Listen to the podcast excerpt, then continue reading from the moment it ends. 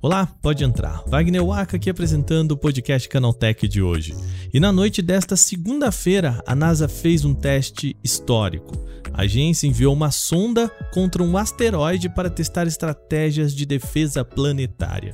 E no programa de hoje eu tenho a sorte de receber a nossa chefe de redação do Canaltech, Patrícia Gnipper, e a repórter que cobriu essa missão, Daniele Cassita. As duas vão me explicar por que, que a NASA realizou esse teste. No segundo bloco, vamos falar de NFTs. De novo aqui, eu sei, você está cansado e eu também desse tema. Só que a Apple é a próxima empresa a permitir que aplicativos na sua loja passem a comercializar NFTs. Só que, assim como acontece com todos os outros aplicativos, a gigante vai ficar com 30% de toda a receita gerada com estas transações. Como a tecnologia é estritamente voltada para negócios, a notícia não agradou o setor. No último bloco, vamos falar de apresentação da Intel. A companhia realizou um evento em que apresentou junto com a Samsung Display uma tela de notebook ou tablet que pode ser esticada ficando maior. Esses são os assuntos do dia, então começa agora o nosso podcast Canaltech, programa que traz tudo o que você precisa saber do universo da tecnologia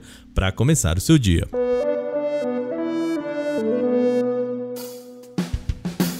Olá, seja bem-vindo e bem-vinda ao podcast Canaltech, o programa diário que atualiza você das discussões mais relevantes do mundo da tecnologia. De terça a sábado, a partir das 7 horas da manhã, a gente tem os três acontecimentos tecnológicos aprofundados no seu ouvido. E de domingo, a gente tem o nosso Vale Play, que é o nosso programa sobre entretenimento aqui no podcast Canaltech. Então lembre-se, segue a gente aí no seu agregador para receber sempre episódios novos e aproveita para deixar aquela avaliação pra gente por lá, tá bom? Eu queria de novo agradecer aqui todos os feedbacks que vocês têm dado sobre o Vale Play, o nosso podcast de domingo. Se você ainda não escutou, vai lá escutar. A gente estreia esse programa falando sobre House of the Dragon, né? A Casa do Dragão, em um episódio em que eu conversei com Durval Ramos. Muita gente mandou feedback e eu quero ouvir mais de vocês. Então fala com a gente pelo e-mail podcast@canaltech.com.br. Sem mais, então agora vamos para o nosso primeiro tema do dia.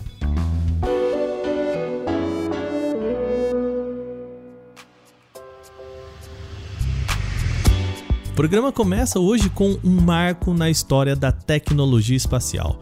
Nessa segunda-feira, a NASA realizou o teste incluído na missão Double Asteroid Redirection Test, também conhecido pela sigla DART. O termo pode ser traduzido como algo entre teste de redirecionamento de asteroide duplo. Nesse teste, a NASA simplesmente chocou uma sonda contra um asteroide chamado Dimorphos, com o objetivo de redirecionar a rota do objeto. A ideia foi testar estratégias de defesa planetária. E a parte mais curiosa é que tudo isso foi bem transmitido ao vivaço ali, ou melhor, com um atraso comum desse tipo de missão, mas usando câmeras na sonda. Mas quem vai contar o que realmente aconteceu, como foi a missão e explicar por que, que a NASA está fazendo isso são elas, a chefe de redação do Canaltech, Patrícia Gnipper, e a repórter da editoria de espaço, Daniele Cassita. As duas são especialistíssimas no assunto e acompanharam, claro, toda a missão. Então, vamos conversar com elas.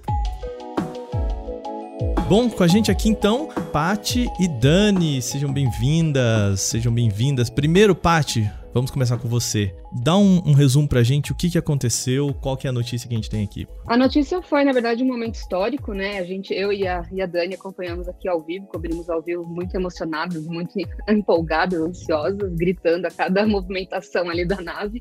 É a missão DART, né? Que ela foi lançada em novembro do ano passado e demorou esses meses para chegar até esse asteroide, que na verdade são dois asteroides, é um menorzinho que orbita o maior. E qual que era né, o, o propósito disso? Era fazer essa nave se chocar, ou seja, ela sendo destruída, se chocando contra o asteroide menor, como um teste para ver se esse choque seria capaz de fazer alguma alteração na órbita, né? E aí foi isso que aconteceu ontem. A NASA fez uma transmissão ao vivo disso, né, no final da tarde. Começou no final da tarde, mas o choque mesmo foi confirmado era ali por volta das 8h15 da noite.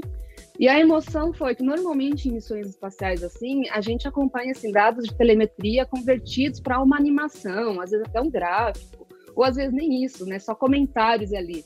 E dessa vez a, a nave ela estava equipada com uma câmera e a gente pôde ver ali, né? Não é exatamente em tempo real, porque tem o tempo, né, do atraso da comunicação dada à distância, mas o máximo possível de tempo real que essa distância permite, a gente acompanhou isso ali, foi vendo aos poucos a imagem que antes era um fundo preto e um pontinho com um pixel brilhando ali no meio, de repente aquela bolinha foi crescendo, crescendo, crescendo, até que a gente viu, poxa, é um asteroide mesmo, tá, tá acontecendo. Tudo que a gente noticiou um ano atrás, tipo, a missão vai fazer isso, está acontecendo agora.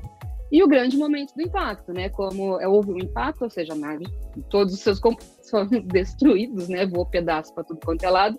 Aí acabou a transmissão, então ficou todo tudo preto, né? Então a tela preta né, que em outras situações é, é, o caso, meu Deus, falha na transmissão. Não, a falha na transmissão nesse caso foi a confirmação do impacto, foi o grande momento. E foi isso que aconteceu ontem à noite. É, a sonda, ela meio que foi um, entre aspas, um kamikaze aí, né? Isso, ela foi jogada para ser sacrificada. Isso. A gente tem, né, Paty, do, do, desses filmes de ficção científica, a ideia de que, olha, só a gente tacar uma nave ali vai explodir tudo. É, não explodiu, era só exatamente para desviar para o asteroide para o ladinho, é isso, né? Isso, é isso mesmo. Foi um teste, foi a primeira missão do tipo já feita na história, não só pela NASA, mas na história mesmo da exploração espacial, para ver se essa ideia de cinema, né, é possível de, de ser aplicada aí com uma eventual ameaça de verdade. Esse asteroide não é um asteroide que ameaça a Terra, ele foi escolhido ali por uma série de razões que faziam todo sentido. É, e assim, os resultados disso ainda vão vir, né? Agora a missão, a, a, missão, na verdade, não acabou com o impacto, né? Agora vem a próxima fase, o que acontece agora, né? Todas as análises para ver se esse choque alterou alguma coisa ali ou não. É, aí vai vir todos os cálculos, simulações e ter uma maluquice científica maravilhosa é, para ir né, uma situação real, beleza? Então, um asteroide enorme, que esse aí era pequenininho, né, um asteroide enorme, numa rota confirmada de colisão da Terra. A gente já sabe que é possível alterar a órbita de um pequeno objeto, mas em um objeto maior, né? Então esse foi o primeiro passo num teste de potencial defesa planetária. É basicamente assim, o cinema começando a, a ter um pezinho na realidade ali, né? Mas realmente a ideia não era explodir a nave, explodir o asteroide, tipo, nossa, virou pó. Não, é desviar a órbita dele, é tirar ele da rota de perigo, caso estivesse em perigo, né? A impressão que eu tive da primeira vez que eu ouvi falar dessa história é de que tinha ali um satélite que estava fazendo outra função e de repente o pessoal falou: e se a gente desviar esse satélite para o asteroide numa eventual, né, proteção aqui da Terra. Não foi isso, né? Ele foi feito para esse teste. Ele não estava tendo outra função ou ele foi só feito para esse teste? Não, na verdade, é, como a Paty explicou, né? Ela foi realmente lançada para fazer essa tentativa desse impacto. Inclusive, reforçaram várias vezes, né? Que não, tinha, não teria esse risco de, do impacto talvez colocar o asteroide numa rota perigosa de colisão com a gente, nada desse tipo. Imagina. Tipo. o tiro não ia sair pela culatra. Mas. E na verdade a Dart não foi sozinha, né? Ela foi acompanhada de um outro satélite, um menorzinho, que ela liberou ali um pouquinho antes do impacto. E ele ficou ali meio de olho no que, que ia acontecer, né? Deve ter capturado aí algumas imagens da colisão. Vai estudar um pouquinho agora o, a pluma, né? Que saiu da, da colisão, a composição dela. E esses dados aí vão ajudar os cientistas a entender melhor como que, que o que, que aconteceu depois, né? E se deu certo o desvio, porque isso é uma coisa mínima se não me engano, seriam acho que 70 segundos que ia mudar no período orbital do, do asteroide menorzinho. É, é aquele negócio, né? Se você muda um pouquinho do grau aqui, lá na frente é isso, né? Quilômetros, anos-luz de distância, né? A, o asteroide ao qual a gente se refere aqui é, me corrijam se eu estiver errado, é o Didymos. É assim que pronuncia? É, Didymos é o maior, né? Uhum. É o uhum. asteroide maior, não foi ele o alvo da colisão, tá? O alvo da colisão foi, assim, a, a lua, entre aspas, né, dele, que é o, a gente chama de dimorphos, aqui é brasileirando, né? A NASA chama de dimorphos, mas vamos brasileirar e falar dimorphos mesmo. Ele é o menorzinho que fica na órbita do Didymos, né? É, só para ter um, uma, uma noção. O maior, que é o Didymos, ele tem mais ou menos 780 metros de diâmetro e o Dimorphos, ele tem 160 metros. Então, assim, é uma rocha espacial bem pequena mesmo, foi um alvo perfeito para a NASA justamente por conta dessas dimensões. É, ele é facilmente observável. E essa dupla, ela não está muito longe da Terra, assim, não está muito longe em termos cósmicos, né? Em termos cósmicos, ela está tá próxima da gente. Está ali a cerca de 11 milhões de quilômetros, um pouco mais de 11 milhões de quilômetros. E com essa aproximação, assim, com essa distância mais próxima, é, é, facilmente observável. Então, tem telescópios tanto aqui em solo quanto telescópios espaciais. O próprio Hubble tá, observou, né, foi voltado para essa observação. Então tem muitos jeitos de observar esse teste, né? Então foi o alvo perfeito. Por que, então, a gente está falando aqui de defesa planetária? Como você mesmo disse, né, Paty? Quando a gente fala que, nossa, esse asteroide está passando perto da Terra, o perto da Terra ainda é muito longe, né? Uhum. Existe uma ideia do porquê a gente ter essa defesa planetária ou é algo mais, assim, profilaxia aqui? Vamos ficar de olho, caso lá na frente, quem sabe, vier a gente tem como defender? É, é, justamente isso, assim. A gente é sempre importante falar que até o momento não tem nenhum asteroide conhecido grande o suficiente e que esteja numa rota que vai cruzar com a órbita da Terra com, com chance de colisão, tá? Então não é como se a gente estivesse com uma ameaça iminente, por isso que a gente tem que aprender a se defender. É, mas é importante é, falar do detalhezinho, né? Asteroide conhecido. Né? Existem muitos e muitos e muitos objetos. A gente está cada vez descobrindo, detectando mais objetos espaciais, mais asteroides, mais pedaços de rocha espalhados por aí, né? É, então, assim, as, as, probabilidades são, são diversas, né? Não é porque a gente não conhece nenhum objeto que está representando perigo para a gente hoje que daqui a um ano a gente não vai descobrir um. Então a gente vai esperar, né? Falo a gente assim, a ciência, né? Tô me botando no, no colo vocês. A gente vai esperar descobrir uma ameaça para aí ficar todo mundo maluco para entender como se defender e não dar tempo, e não ter verba, e ter jogo político, aí ter guerra, ter desespero do, da população no mundo inteiro para ver se vai destruir o planeta ou não, né? Então a ideia da missão é essa, é aproveitar que, pô, não conhecemos nenhum objeto que represente perigo para a gente hoje. Mas historicamente, inclusive, né, os dinossauros poderiam confirmar, isso já aconteceu. Então, vai acontecer de novo em algum momento, pode ser que não aconteça no nosso tempo de vida, pode ser que aconteça. Então tá aí a ciência correndo atrás para fazer esse teste para aprender. Então, quando, né, se barra quando, né, esse momento chegar, a gente sabe o que fazer, sabe como se defender. Então, esses são os primeiros passos ali a gente até então não tinha muito. Nunca tinha experimentado nada de defesa planetária, né? Essa missão também é histórica por isso, uma primeira tentativa. E tudo bem, né? Uh, tem alguns estudos que já sugeriram. Ah, será que dá para estourar algum asteroide e tentar explodir ele? Só que é perigoso porque pode liberar detritos uma rota perigosa para o nosso planeta, né? Então, essa tentativa é super mega importante por isso. Também tem outra questão que é o que ela vai ensinar daqui para frente, né? Porque tudo bem, eles testaram aí a, a, a técnica de desvio mas os dados vão ajudar agora os cientistas a aprimorar os modelos de resultado dessa técnica, ver o que precisa melhorar, o que pode ser mantido, né? E vão ajudar também a entender como que um asteroide com as características do Dimorphos, porque tudo bem, mandou para lá, só que ele não é muito bem conhecido ainda, né?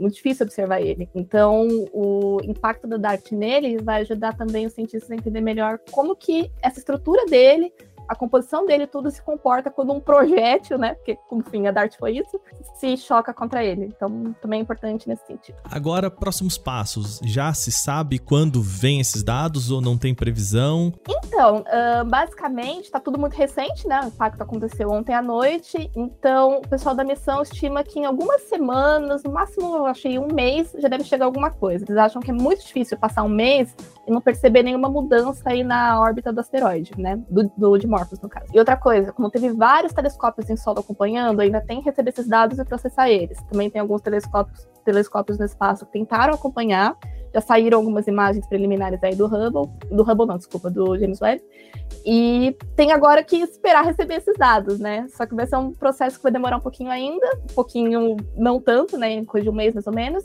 também tem que esperar chegar as imagens do pequeno satélite que estava junto ali acompanhando o impacto. Por enquanto é isso. Então demora um pouquinho, mas não muito. então, assim, ao longo das próximas semanas, a gente vai continuar recebendo informações, né? Que o impacto rolou ontem, a partir de agora vem a parte de, de dados, de análise, de, de, processamento de imagens, então ainda tem muita novidade aí para surgir. E depois, né, mais outros passos, tem a missão ERA da Agência Espacial Europeia, que ela já havia sido planejada junto com a NASA, né, junto com o planejamento da DART. É, a, a, ESA, né, que é a Agência Espacial Europeia, vai lançar previsto para 2026.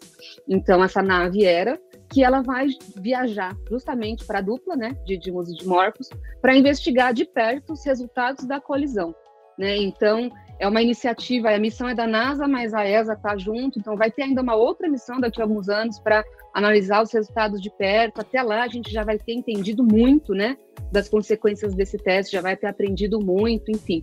É um assunto que assim está começando agora e eu, eu, a gente que acompanha, né, o noticiário espacial acompanha assim as novidades. Eu imagino que é um tema que vai ficar bastante em alta daqui para frente. Bom, você que está aí ouviu a gente falar que dá para ver né? A, a, esse, essa colisão foi muito bem transmitida. Então eu vou aproveitar e deixar o link aqui na descrição do nosso podcast. É só você clicar aqui embaixo ou mesmo entrar lá no Canaltech, na parte de espaço do nosso, do nosso site, que você também vai encontrar lá o vídeo na matéria da Daniele Cassita. Primeiro, Paty, obrigado por tirar um tempinho aqui explicar pra gente e é muito legal ver a empolgação de vocês, assim, porque é isso, é um momento histórico, né? Obrigado, Paty. Obrigada, Waka. Próxima vez, próximo grande feito aí do espaço, pode chamar a gente que a gente tá aqui. Maravilha. Dani, obrigado a você também, viu? Obrigada pelo convite, obrigada pelo espaço, Waka. Bom, como a Paty disse, próximos grandes eventos, estamos aí. Pode deixar, a gente chama de novo. Segundo bloco agora, assunto é NFT. A Apple já informou que vai passar a permitir que aplicativos vendam e compram NFTs para rendimento dos desenvolvedores. Com isso, agora as pessoas que estão apostando na tecnologia para monetizar suas aplicações têm uma plataforma bastante popular para divulgar os seus produtos, afinal, a App Store e o iOS têm bastantes usuários. Contudo, você sabe, né? Não existe almoço grátis. A Apple vai cobrar uma fatia de toda a receita adquirida com a comercialização de NFTs e essa fatia é bastante generosa para o lado da Apple quase um terço de tudo vai ficar na mão da gigante. E não pense que isso é um movimento contra NFTs ou específico do setor. Trata-se de uma fatia comum que fica com a Apple em receitas dentro da App Store. Essa fatia, aliás, é a mesma que gerou todo aquele processo contra a Epic Games e na retirada de Fortnite da loja. Via de regra, a gigante fica com 30% de toda a receita gerada por aplicativos que usam seu sistema de pagamento. Há exceções, claro, que permitem uma fatia menor, mas o padrão é 30% dentro da App Store. O problema para o mercado de NFTs é que isso inviabiliza os assets como negócios. Grande atrativo desse comércio é você comprar uma peça por X e vender por X mais Y. Se a Apple fica com 30% nessa transação, isso quer dizer que só vale comercializar um produto dentro da loja se ele for vendido acima dos 30% que você comprou. Ou também se você adicionar 30% no custo para bancar essa taxa da Apple. Caso contrário, você só está perdendo dinheiro para gigante. Claro que a Apple não é a única empresa que cobra uma taxa para esse tipo de movimento, tá? A OpenSea, por exemplo, é uma das principais lojas de compra e venda de assets, mas a taxa por lá fica em 2,6% da transação, ou seja, pelo menos 10 vezes menor do que a Apple. A prática já está sendo criticada, claro, por especialistas e principalmente por ele, Tim Sweeney, o CEO da Epic Games. Em seu perfil no Twitter, ele disse o seguinte, aspas, a Apple está matando todos os negócios de plataformas de NFT que não pode tributar. Destruir outra tecnologia emergente que poderia rivalizar com seu serviço de pagamentos no aplicativo grotescamente superfaturado. A Apple precisa ser impedida. Fecha aspas. Portanto, Tim Sweeney considera esse sistema grotescamente superfaturado. E algumas empresas já estão pulando fora desse barco, tá? É o caso da Magic Eden, um mercado de NFTs que usa a blockchain Solana. De acordo com o site The Information, a companhia decidiu deixar a App Store, entendendo que o negócio não se sustentaria por lá. Atualmente, a Apple tem uma receita de 85 bilhões de dólares por ano em todo o mundo com a App Store. Destes, mais da metade vem de games, 61%, de acordo com dados do Estatista de 2021. Contudo, a projeção é de que outros setores ganhem mais espaços nessa receita, oriundos principalmente de outros mercados como o de NFTs.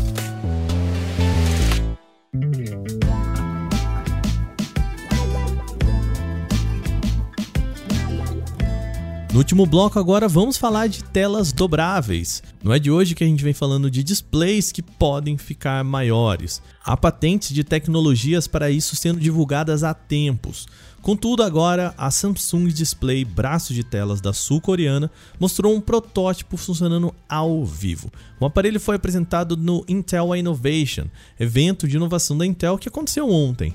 O CEO da Samsung Display, o J.S. Choi, apareceu no palco com um laptop de 13 polegadas. Só que ele começa a puxar a tela para o lado, esticando, sem perder a imagem, chegando até 17 polegadas. Segundo ele, esse é o anúncio da primeira tela de 17 polegadas desenrolável para PCs.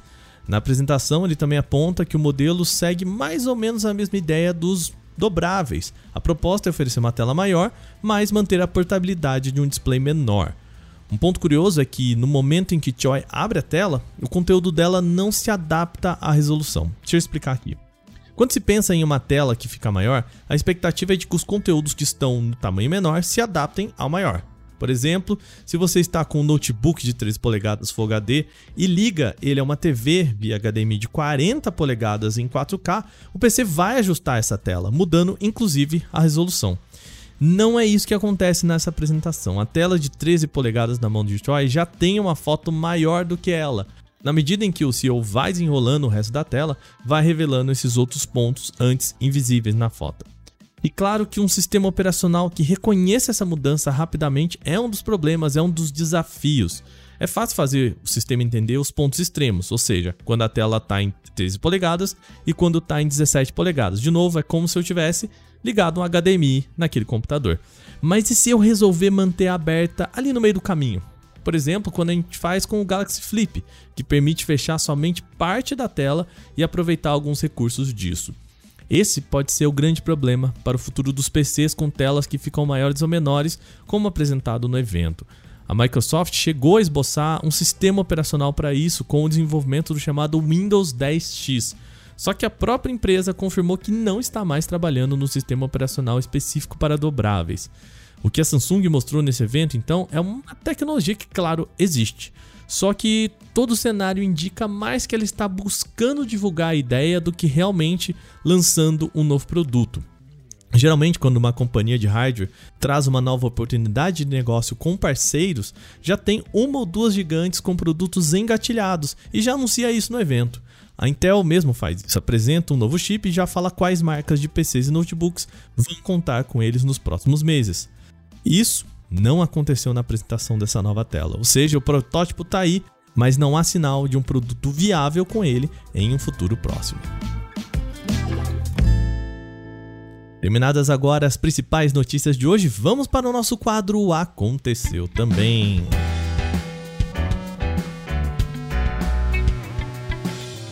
O Aconteceu Também é o quadro em que a gente fala das notícias também relevantes, mas que não geram uma discussão maior. A Realme está se preparando para o lançamento da nova geração de celulares intermediários, e agora informações descobertas pelo site My Smart Price indicam que o Realme 10 está em desenvolvimento e apareceu inclusive em testes de benchmark. O aparelho testado na plataforma tem 8 GB de memória RAM, sendo equipado pelo chipset Helio G99 da MediaTek. O registro também aponta que o Realme 10 deve ser lançado de fábrica com Android 12 como sistema operacional.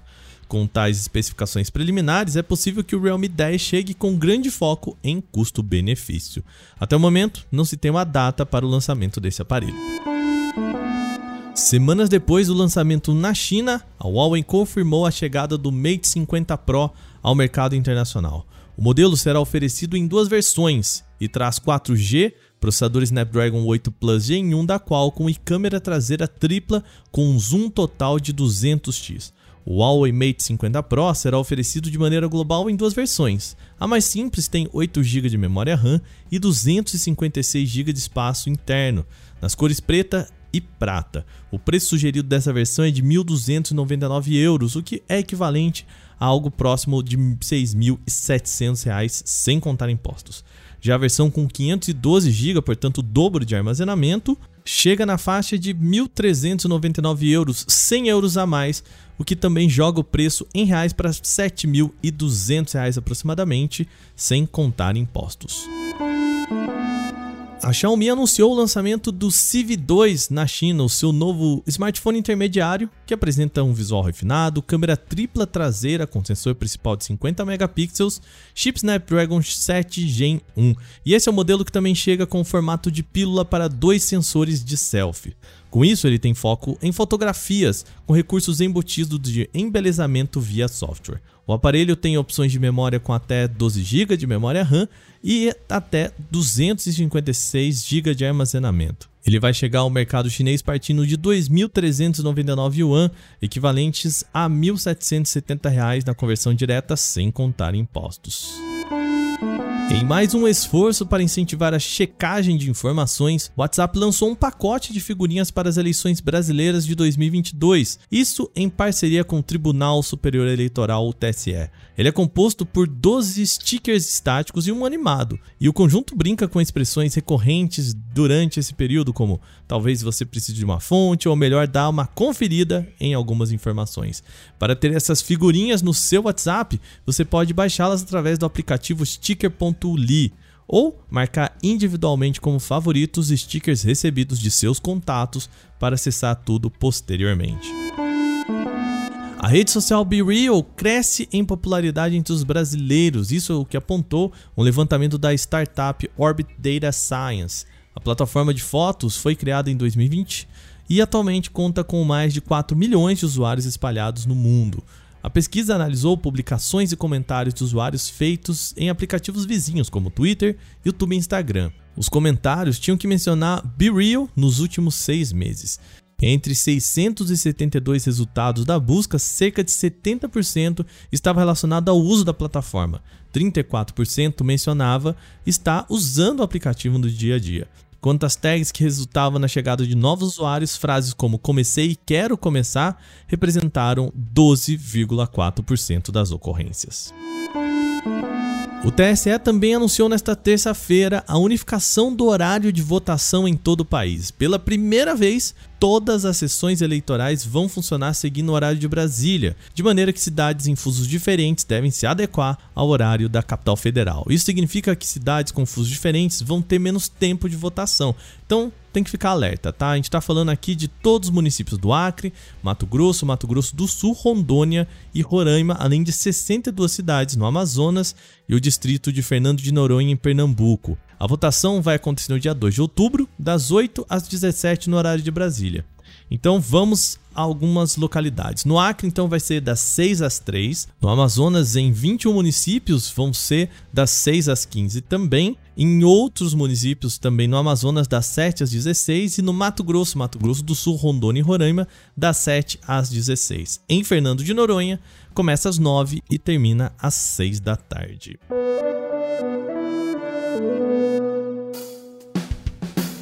Bom, e com essas notícias, o nosso podcast Canaltech vai chegando ao fim. Lembre-se de seguir a gente e deixar uma avaliação em seu agregador de podcast se você utiliza um. É sempre bom lembrar que os dias da publicação do nosso programa agora são de terça a sábado com o nosso podcast Canaltech e de domingo a gente tem o nosso Vale Play com episódios sobre entretenimento, cultura pop, games, séries, enfim. Sempre a gente publica o podcast às 7 horas da manhã para acompanhar o seu cafezinho. Esse episódio foi roteirizado, apresentado e editado por mim, Wagner Waka, com a coordenação de Patrícia Gnipper, ela que também participou hoje em entrevista no nosso programa. A gente também teve reportagem de Victor Carvalho, Gustavo de Liminácio, Igor Almenara, Giovanna Pignatti e também Daniele Cassita, que participou com entrevista. A revisão de áudio é da dupla Gabriel Rime e Mari Capetinga e a trilha sonora é uma criação de Guilherme Zomer. A gente vai ficando por aqui. Amanhã tem mais no nosso podcast. Até lá. Tchau, tchau.